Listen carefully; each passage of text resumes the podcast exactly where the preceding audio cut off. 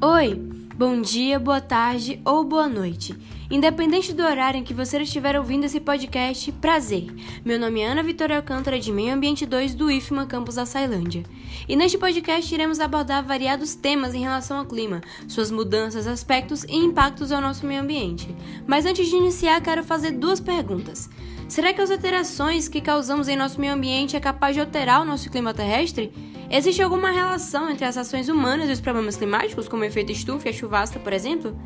Espero que ao final deste podcast você consiga entender todas essas relações. Bom, vamos iniciar.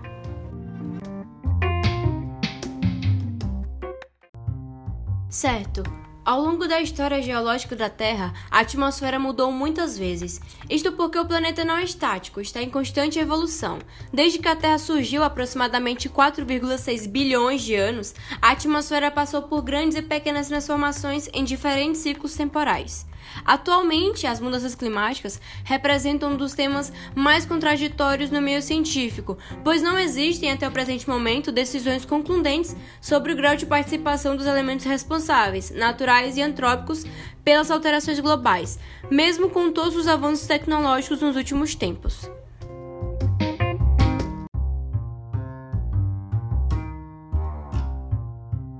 Tais contradições se agravam ainda mais pelo caminho das mudanças no clima, aquecimento global ou nova era glacial. Desde a formação do planeta Terra, sempre ocorreram as mudanças climáticas, já que o clima é extremamente dinâmico e depende tanto de fatores internos quanto de fatores externos. No entanto, outra grande questão é se há mudança homogênea no nível global, ou seja, se todas as partes do mundo estão paralelamente se aquecendo ou se esfriando.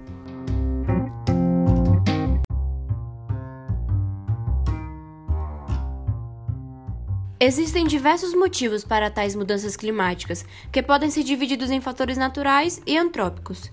O estudo e a importância desses não devem se limitar em apenas um, já que ambos possuem responsabilidades nas interferências do clima. Porém, considera-se ainda desconhecido o grau de influência de cada um.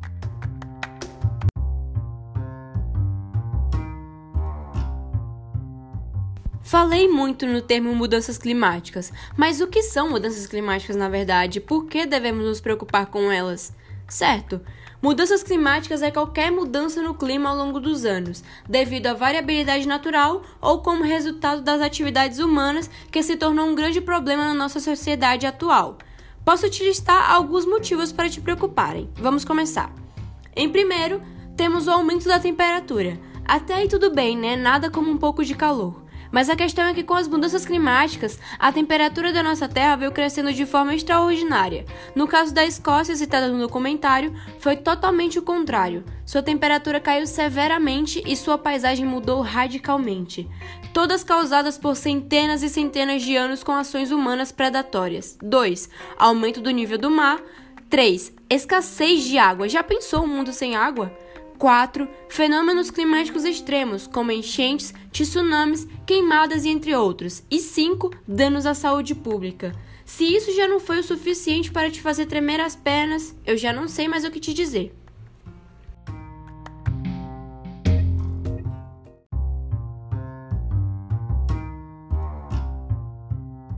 Voltando ao emblema escocês, lá a extrema poluição atmosférica começou quando James Watt criou o sistema de máquinas movidas a vapor, dando início à Revolução Industrial Escocesa, que logo se espalhou por toda a Europa. E assim começou a busca do homem por mais e mais poder econômico, ultrapassando seus limites de caráter e pisando por cima da natureza sem remorsos. A sociedade se tornou tão dependente de combustíveis fósseis como carvão e hoje em dia tentamos de variadas formas amenizar esses impactos, como é o exemplo da energia eólica, que os cientistas escoceses creem que irá amenizar os desastres das mudanças climáticas, abrindo mão de fontes de energias não sustentáveis.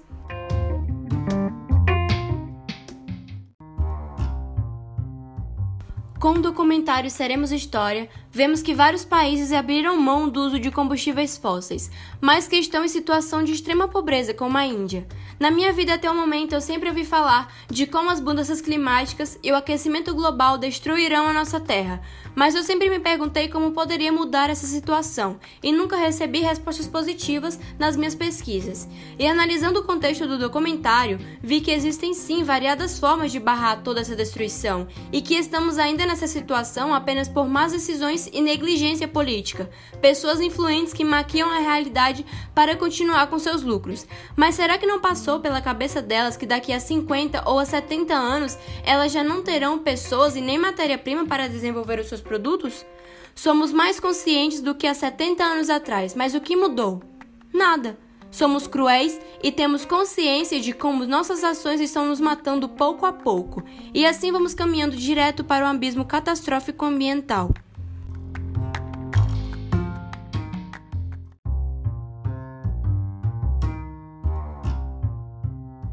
Mas ao analisarmos a mudança climática contemporânea, o rápido aquecimento que vimos nos últimos 50 anos, os fatores naturais não conseguem explicar. A explicação é o rápido aumento dos gases do efeito estufa e das concentrações de CO2. A mudança climática natural em si tem seus vários impactos, mas nada se compara ao que o ser humano fez com a Terra. E esses impactos são perceptíveis em cada canto do mundo, e hoje podemos dominar até os piores extremos do clima da Terra.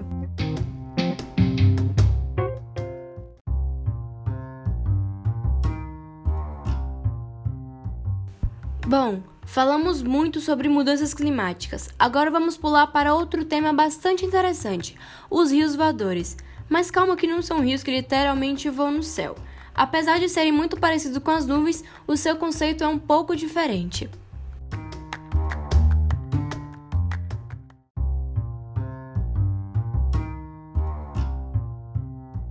Vamos lá.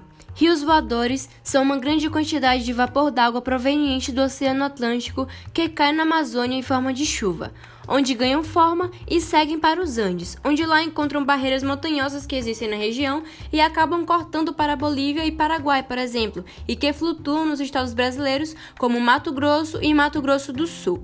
A maior parte do vapor d'água dos rios voadores vem do oceano, onde é transportada para o continente pelos ventos alísios. Mas o que são ventos alísios? Eles são definidos como um tipo de vento estável e úmido que sucede nas zonas subtropicais em baixas altitudes.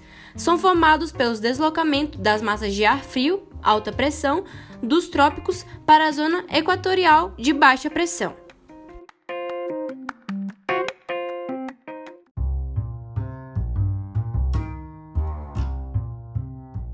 Vitória, mas qual é a importância desses rios voadores e qual é a relação deles com as mudanças climáticas?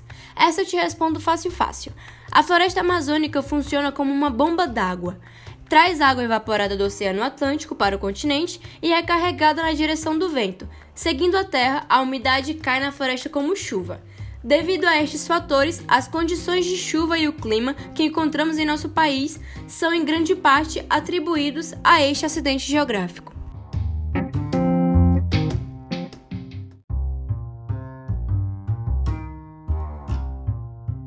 Chuva desempenha um papel vital na vida e na economia humana. E é estranho pensar que a quantidade de vapor de água evaporado pelas árvores na floresta amazônica seja igual ou até maior que o fluxo do rio Amazonas. Graças a esse fenômeno, o Brasil é o campeão mundial de chuva, com 15.200 quilômetros cúbicos de precipitações anuais, o que é um dos fatores responsáveis pelo sucesso do país na agricultura ao contrário dos Estados Unidos, onde a maior parte da irrigação se faz de forma artificial. No Brasil, 95% da produção agrícola é irrigada pelas chuvas. A água é a principal força motriz do impacto das alterações climáticas, mas para os humanos, a água é resumida com o que consideramos ser eventos extremos, como inundações de rios, furacões, nevascas fora de época.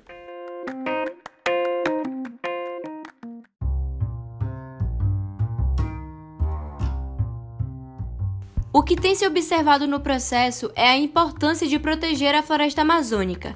Se as fronteiras agrícolas do país continuarem a se expandir, as consequências serão gravíssimas, inclusive para a própria agricultura, que não terá mais o mesmo sistema de abastecimento de chuvas. Além disso, a tendência é que o nosso ar fique mais seco e a temperatura suba mais ainda, principalmente nos países próximos à linha do Equador.